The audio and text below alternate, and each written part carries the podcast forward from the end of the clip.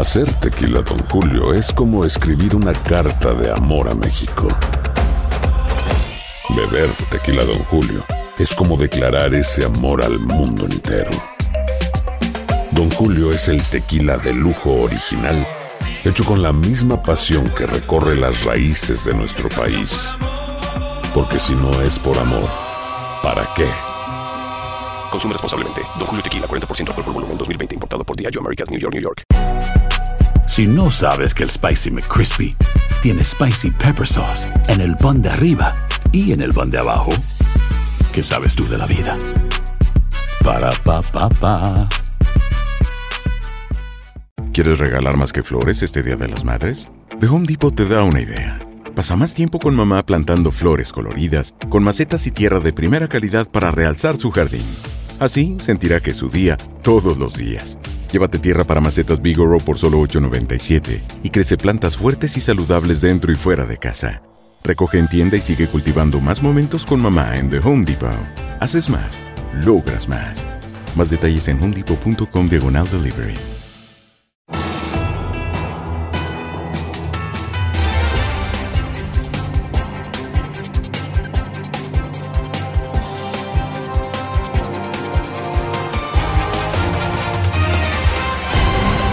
Hoy es miércoles 6 de diciembre y estas son las noticias más importantes del día.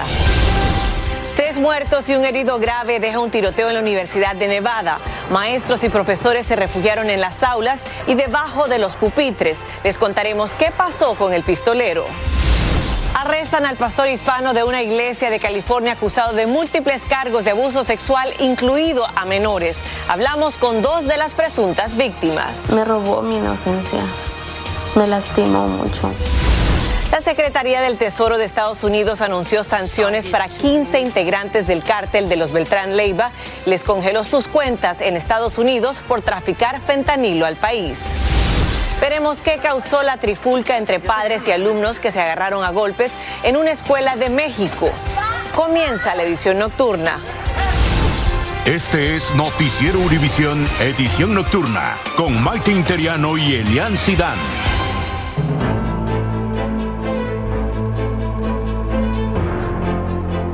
La policía informó que tres personas murieron y además una cuarta resultó gravemente herida en un ataque a tiros en la Universidad de Nevada en Las Vegas. Así es, Elian. Las autoridades dijeron que el ataque se detuvo después de una confrontación armada entre el agresor y la policía y que el pistolero murió. Danay Rivero nos tiene toda la información. La Universidad de Nevada en Las Vegas y sus alrededores están oficialmente fuera de peligro, de acuerdo con las autoridades. Pero esta mañana el pánico se apoderó de la institución universitaria tras un tiroteo que dejó muertos y heridos. Three of the victims are confirmed deceased.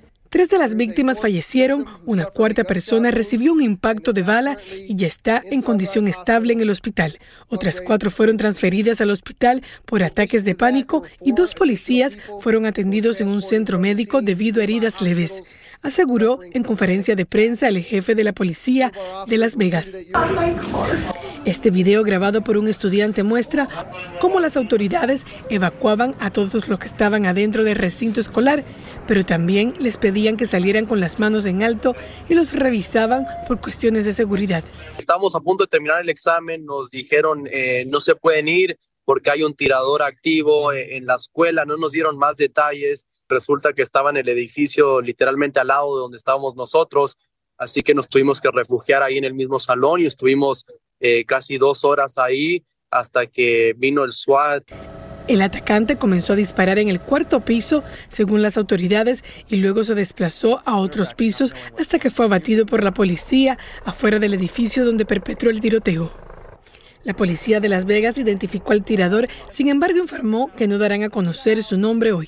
Las autoridades cerraron la universidad después del tiroteo y también otras instituciones escolares cercanas. La universidad en particular estará cerrada hasta el viernes y tendrán que determinar si es conveniente abrir las puertas la próxima semana. Regreso al estudio. Muchísimas gracias, Danay. Y la policía en Phoenix, Arizona, arrestó a cuatro jóvenes hispanos y los acusó de asesinar a tiros y mutilar el cuerpo de Bernardo Panteleón, de 30 años. Las autoridades dicen que pertenecen a una pandilla y confesaron haber matado a Panteleón. La hermana de la víctima asegura que lo mataron por su orientación sexual. La policía investiga si fue un crimen de odio.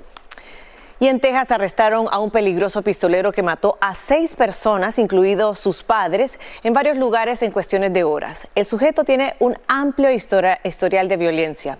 Estuvo preso al día siguiente que lo liberaron, se quitó el grillete electrónico y le dieron de baja en el ejército por violencia doméstica.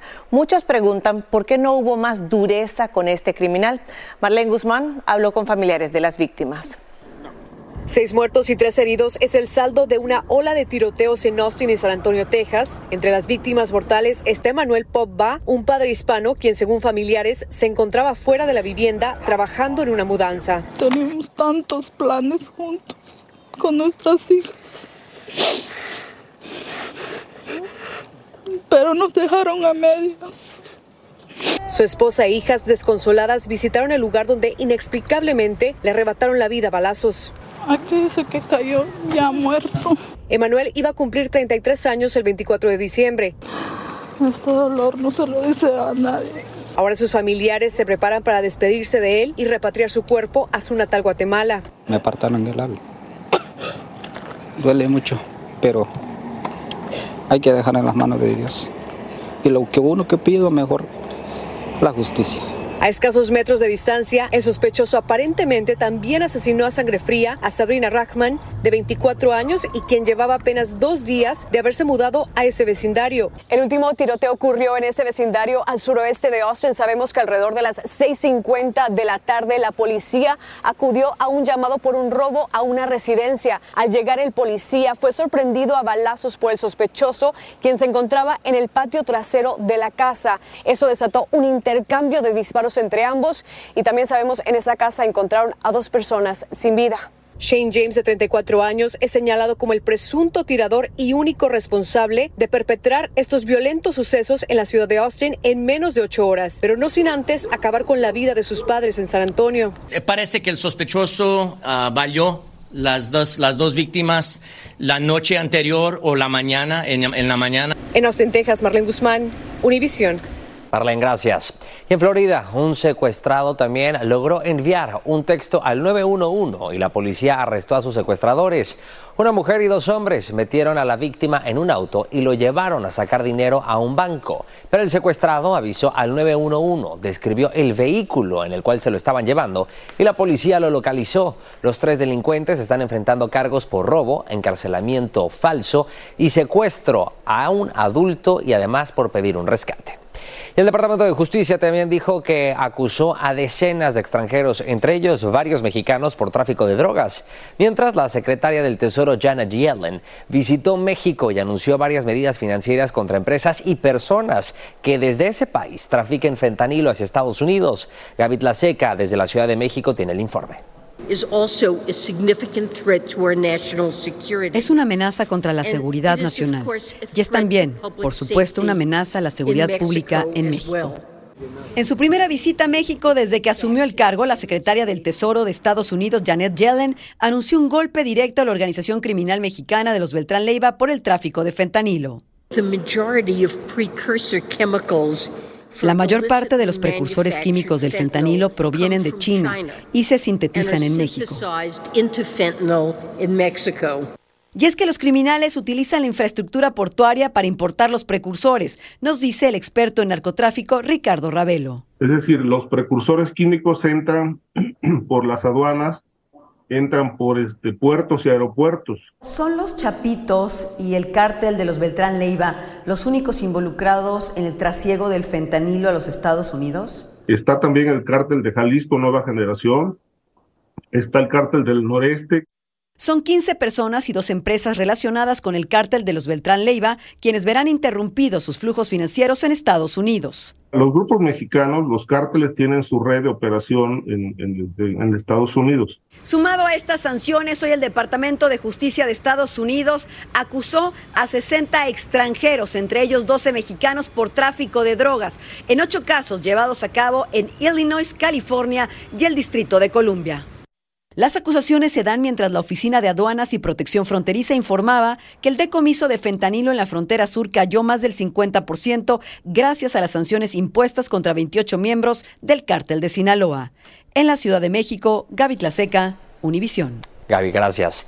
Y una mujer de Texas pidió a un tribunal estatal permiso para abortar porque su bebé no tenía posibilidades de sobrevivir debido a una condición terminal. Ella alega que los propios médicos se lo habían dicho, pero que no puede interrumpir el embarazo por la prohibición del Estado al aborto. Reina Rodríguez tiene más sobre este dilema. En una demanda histórica, una mujer de Texas pide realizarse un aborto de emergencia tras enterarse de que su bebé padece una condición rara y generalmente mortal. Abogados del Centro de Derechos Reproductivos representan a Kate Cox, de 31 años, y solicitan al Tribunal Estatal que detenga temporalmente las prohibiciones del aborto. Esta abogada dice que ese es un problema real que enfrentan muchas personas. En un comunicado, Cox, con 20 semanas de gestación, dijo que no quiere que su criatura llegue a este mundo para verla sufrir y que necesita interrumpir su embarazo ahora para tener las mejores posibilidades de salud y un embarazo futuro. La audiencia está programada para el jueves y podría haber una decisión. La oficina del fiscal general no ha comentado al respecto. La petición surge una semana después de que la Corte Suprema de Texas escuchó los argumentos en un caso que cuestionaba las excepciones de emergencia del Estado a sus prohibiciones del aborto. Texas es uno de 13 estados que prohíben el aborto en casi todas las etapas del embarazo. La ley SB 8 permite algunas excepciones para salvar la vida de la madre o prevenir el deterioro sustancial de una función corporal importante. Es muy difícil para muchas mujeres que estás en la misma cosa de nosotros. Los médicos afirman que la excepción es vaga y las violaciones al estatuto conllevan sanciones para ellos que van desde multas elevadas, pérdida de sus licencias para ejercer hasta cadena perpetua. Los doctores quieren hacerlo y saben hacerlo, simplemente la ley lo prohíbe. La semana pasada, el Tribunal Supremo del Estado escuchó argumentos en un caso presentado por dos doctores y 20 mujeres a quienes se les negó el aborto a pesar de enfrentar complicaciones graves. ¿Qué es lo que va a pasar? Voy a poder obtener eh, un servicio básico de salud. En Texas, Reina Rodríguez, Univisión. Gracias, Reina.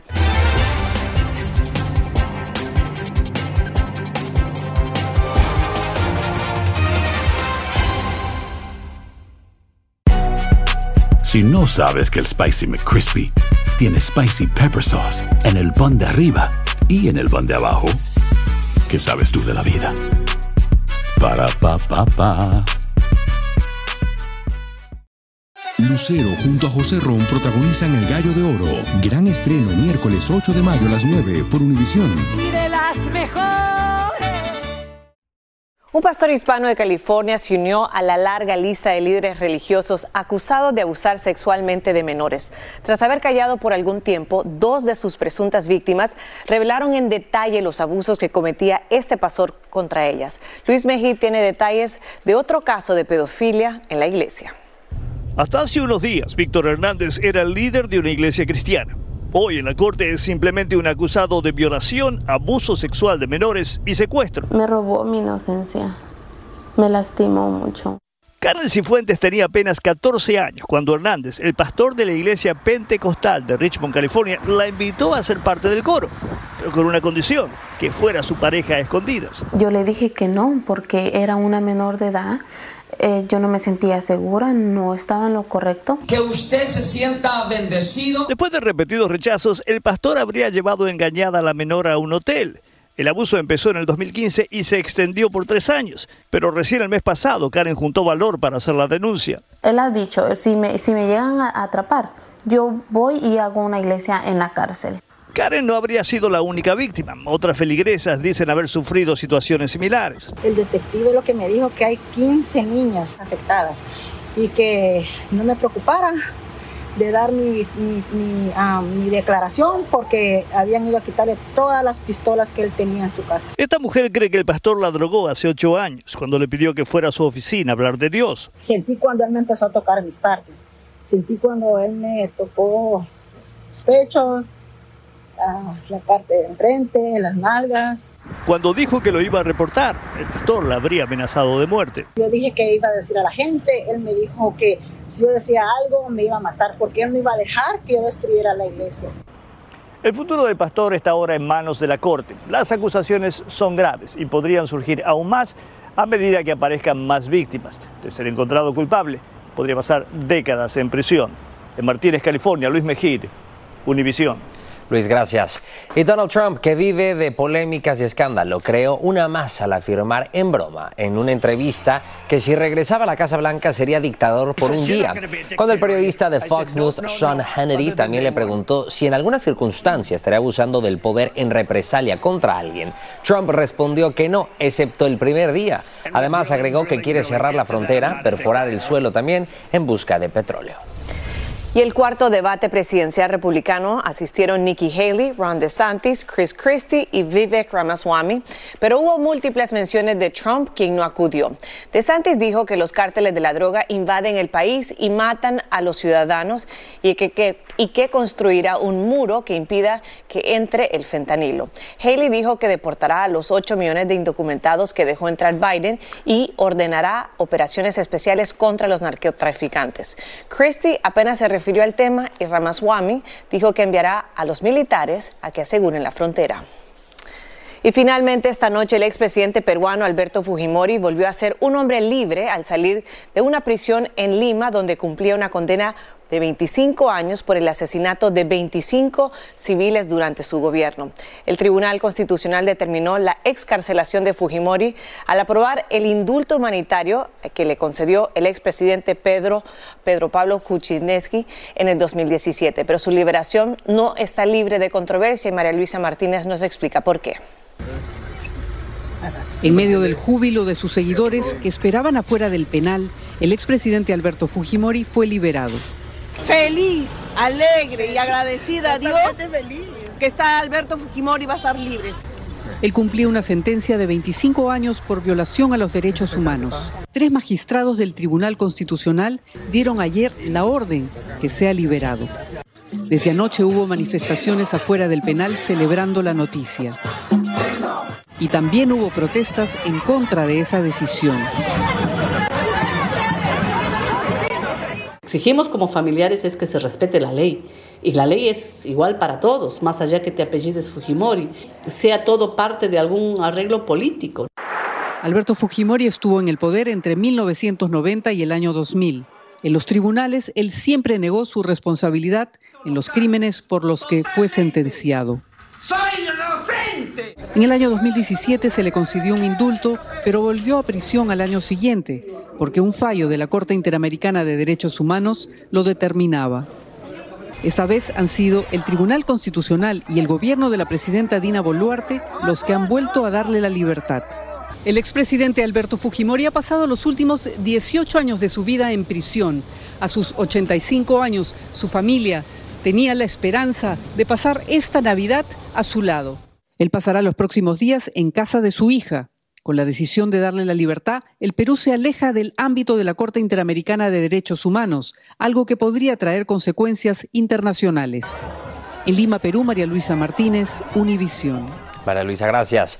Y presten mucha atención a la siguiente información y es que Carfax reveló que más de 2.100.000 vehículos en Estados Unidos circulan con un millaje alterado fraudulentamente. Este año los odómetros también revertidos aumentaron en un 7% respecto al año 2022 y un 14% en los últimos dos años. Carfax también dice que un consumidor que compre un automóvil con un odómetro revertido estaría perdiendo aproximadamente 4 mil dólares en el valor del vehículo. Y se vuelve viral en las redes sociales este video que muestra una pelea a golpes entre padres y alumnos del Colegio Europeo en Puebla, México. Al parecer se originó tras un caso de bullying en el cual un menor fue agredido continuamente y también otro debido a que vendía pan. El agresor también lo consideraba una actividad menospreciable. El colegio dijo que ha suspendido a dos alumnos involucrados en esta riña. Y la fiesta brava regresará a México tras el fallo de la Corte Suprema de reanudar las corridas de toros que fueron suspendidas desde hace año y medio por demandas de activistas alegando crueldad contra los animales. Pero el máximo tribunal falló a favor de la organización Justicia Justa, que alegó que la prohibición impide a las personas disfrutar de un medio ambiente sano y que esto viola la Constitución de la Ciudad de México. Y Nicolás Maduro también mostró un nuevo mapa de su país que incluye el Esequibo, un territorio rico en petróleo gobernado por Guyana. El fin de semana los venezolanos aprobaron en referendo la creación de un nuevo estado en ese territorio. El Esequibo constituye dos terceras partes de Guyana y ese país ya acudió al Consejo de Seguridad de la ONU ante el cual considera una amenaza a su existencia. Escuche lo siguiente, una mujer que arrojó comida a un trabajador de un restaurante Chipotle en Ohio pasará dos meses trabajando en restaurante de comida rápida como parte de su sentencia. Rosemary Hain, de 39 años, se declaró culpable de agresión menor y el juez le dio la opción de 90 días de cárcel o una sentencia de 30 días de prisión con 60 días de trabajo en un restaurante de comida rápido y eso fue lo que ella eligió. Y bueno, Mighty, si alguien brilló en este 2023 fue Taylor Swift y es que al menos eso es lo que opina la revista Time, que la acaba de nombrar la persona del año. Así es, la revista dijo que la superestrella del pop de 33 años logró una fusión nuclear que unió arte y comercio para liderar una energía con fuerza histórica. Bueno, enhorabuena por ella, Mighty, por supuesto. Además, su gira ha sido ya pasada, por supuesto, a la historia. Bueno, hasta el cine la puede disfrutar y bueno, qué bien por ahí. Arriba las mujeres. Gracias, arriba las mujeres. Buenas noches. Buenas noches.